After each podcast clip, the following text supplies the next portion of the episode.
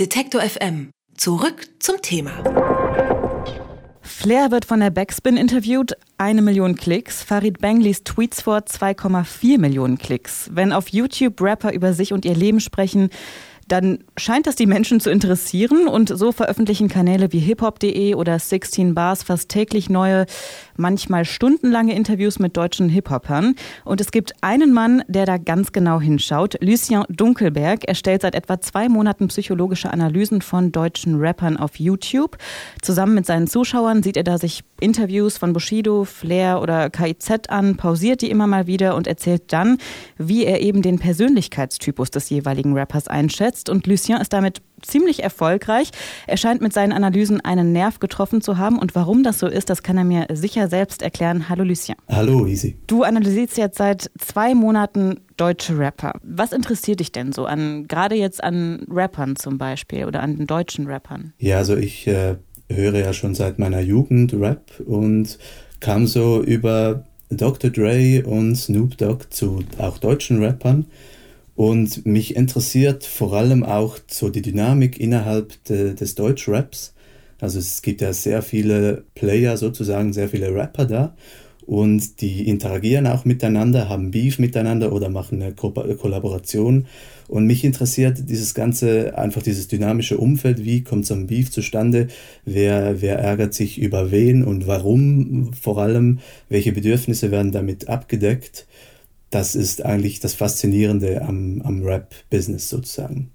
Aber du gehst ja auch sehr auf die Sprache ein in deinen Interviews. Gibt es da auch irgendwas, was dich speziell interessiert oder wie derjenige sich eben gibt? Äh, was meinst du mit der Sprache? Naja, also ähm, interessiert dich auch, wie derjenige zum Beispiel spricht oder wie er sich gibt gegenüber anderen Menschen, weil ich sage jetzt mal, wenn es um dieses soziale Konstrukt geht, wer hat Beef mit wem, ähm, das kann man ja nicht unbedingt in einem Interview rauslesen, oder? Ja, es gibt zum Teil schon gewisse Anzeichen. Ähm, jetzt nicht direkt Beef, aber zum Beispiel Moneyboy hat sich äh, für mich herauskristallisiert, dass er doch sehr äh, ein cleverer Dude ist und ähm, sich sehr viel Zeit lässt, um Interviewfragen zu beantworten. Und das hat mich eigentlich überrascht, weil wenn man seine Musik hört, die ist mehr einfach aufs Spaß haben ausgelegt. Und also für mich jetzt vor allem, ich höre ihn vor allem aus Spaß und weil ich einfach damit auch gut abschalten kann. Und er ist aber doch eigentlich ein sehr cleverer Junge und weiß, sich selber gut einzuschätzen und lässt sich eben auch Zeit. Also quasi die Person hinter der Rap-Persönlichkeit. Genau, also ja, das ist ja miteinander verbunden. Ich finde es ein bisschen schwierig, äh, diese beiden Dinge auseinanderzuhalten, auch wenn es, es gibt ja viele Kommentare, die auch sagen, ja, man könne eine Kunstfigur nicht analysieren. Und ich finde eben genau eine Kunstfigur kann man auch analysieren, weil es irgendein Bedürfnis gibt, was damit abgedeckt wird. Und die, die Ästhetiken der, der unterschiedlichen Kunstfiguren unterscheiden sich natürlich. Und es gibt immer Gründe, warum man sich gerade für diese Ästhetik, wie zum Beispiel Moneyboy, für äh, Luxus und Reichtum und so weiter äh, entschieden hat, im Gegensatz zu einem DCV-DNS, der ja bei Interviews eine sehr, ja, wie soll ich sagen, eine eher introvertierte Rolle spielt, eine sehr unkonventionelle Rolle auch. Und das interessiert mich eigentlich. Weshalb ist das zustande gekommen? Und wie bist du überhaupt auf die Idee gekommen? Also wie hat das Ganze angefangen, jetzt psychologische Analysen auf YouTube zu erstellen? Ja, ich habe ja damit begonnen, so Meditationsvideos zu machen und eigentlich mit psychologischen Inhalten auch, so Selbstfindung, Authentizität. Das hat aber niemand interessiert und ich habe mir dann gedacht, ich will ja irgendwann mal ähm, Psychotherapeut werden mit einer eigenen Praxis oder so. Und wenn das nicht funktioniert, dann würde ich doch Rapper werden. Und dann habe ich mir überlegt, ja, ich könnte mich mit diesen Analysen sozusagen schon mal schauen, was braucht es denn für einen Rapper? Was muss man äh, brauchen, damit man wirklich Erfolg hat? Und das als Vorbereitung sozusagen, wenn es dann nicht klappt mit dem Studium, kann ich immer noch Rapper werden und weiß natürlich dann, auf was es ankommt, schlussendlich. Also echt auch aus Eigennutz, dass du quasi für dich schauen kannst, wie baue ich mir quasi meine perfekte Rap-Persönlichkeit zusammen? Genau, ja, ja.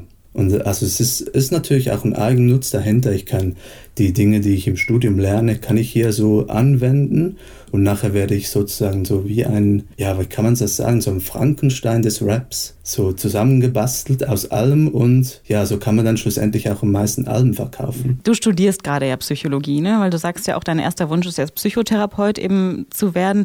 Aber woher nimmst du dieses Wissen, was du bei deinen Videos anwendest? Ist das nicht irgendwie anmaßend zu sagen, du sprichst von einer Psychoanal also psychologischen Analyse, hast aber noch gar keinen Studienabschluss? Das Ding ist ja, für eine psychologische Analyse braucht man eigentlich gar kein Vorwissen, das kann jeder Mensch machen, weil jeder Mensch über psychologisches Wissen verfügt. Diese psychologischen Analysen werden auch im, in einem klinischen Kontext nicht so verwendet. Dort spricht man von einer Anamnese und die dann schlussendlich zu einer Diagnose führt und die aber einen ganzen anderen Ablauf haben. Also das, die findet in einem persönlichen Gespräch statt. Dann wird je nach Befund wird noch eine weitere Tests durchgeführt, vielleicht sogar eine Testbatterie mit, mit vielen verschiedenen Tests, um sich da eine umfassende, um ein umfassendes Bild von, von der jeweiligen Persönlichkeit abzugeben äh, zu können. Und bei, der, bei dieser psychologischen Analyse, die ich durchführe, gehe ich einfach auf Dinge ein, die mir auffallen. Ich verknüpfe das mit meinem Wissen aus dem Studium und ich habe halt eben, wie gesagt, einen wissenschaftlichen Hintergrund. Ich kann aus einem ziemlich großen Wissenstank sozusagen mein Wissen beziehen. Das ist auch mehrheitlich wissenschaftlich abgeglichen, also es ist evident basiert, die Dinge, die ich lerne. Aber es ist schon ein Stück weit subjektiv, oder? Also sehr subjektiv deine Einschätzung dann in den Videos. Ja, ich sage natürlich, es, ist, es sind natürlich Vermutungen, das stimmt. Jemand, der vielleicht einen anderen Hintergrund hat, würde das vielleicht anders einschätzen. Ich versuche aber meine persönliche Meinung so gut wie es geht zurückzuhalten und zum Beispiel auch Beziehungsangebote aufzuzeigen, die eigentlich gar nicht so subjektiv sind, weil man die eigentlich objektiv ziemlich gut bestimmen kann. Was meinst du jetzt mit äh, Beziehungsangeboten? Wenn Menschen miteinander reden, dann gibt es eine explizite Botschaft. Das ist eigentlich das, was, was gesagt wird, den Inhalt, den man auch aufschreiben könnte und der Person mit einem Zettel mitteilen kann. Und dann gibt es aber auch die, die explizite, äh, die implizite Botschaft und das ist die zwischenmenschliche Botschaft.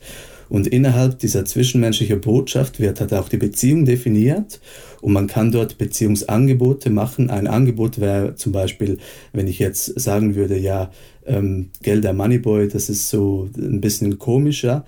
Mein Beziehungsangebot wäre dann an dich. Ich würde dich einladen, um mit mir zusammen über Moneyboy zu lästern und Du hast dann die Möglichkeit, darauf einzugehen oder halt eben nicht. Ganz ehrlich mal, wie viel Ironie oder Sarkasmus steckt vielleicht in deinen Analysen? Oder ist alles total ernst gemeint? Die äh, Analysen sind schon ernst gemeint, ja, ja. Da ist nichts doppelter Boden. Das ist äh, von mir wirklich authentisch so gesagt. Und warum glaubst du, schauen sich die Leute das an? Also es kommt ja auf jeden Fall gut an, das kann man, glaube ich, so sagen. Was könnte ein Grund dafür sein? Das habe ich mir auch schon überlegt. Ich könnte mir vorstellen, dass man während dem dass man diese Analysen schaut, das Gesagte oder auch das, das, was man gesehen hat, mit sich selber abgleicht und dadurch vielleicht etwas mehr über sich selber lernen kann. Also du glaubst, dass äh, die Leute, die sich das anschauen, auf jeden Fall auch ernst nehmen, was, ähm, also dass das eben quasi wie so ein Lerneffekt stattfindet? Mm, ja, könnte ich mir vorstellen, ja. Welchen Rappern willst du dich als nächstes widmen? Was gibt es da so für Wünsche vielleicht von deinen Zuschauern oder was interessiert dich persönlich auch gerade? Mich persönlich würde noch Kollega interessieren. Die ganze Thematik um San Diego, die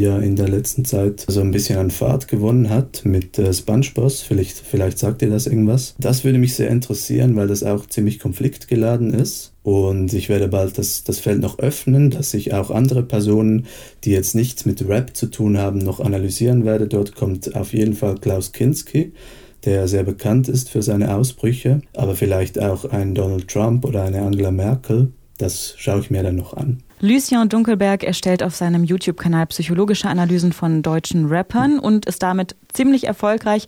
Was ihn daran so fasziniert, hat er mir gerade selbst erklärt. Danke dir, Lucien. Gerne, danke auch. Alle Beiträge, Reportagen und Interviews können Sie jederzeit nachhören im Netz auf detektor.fm.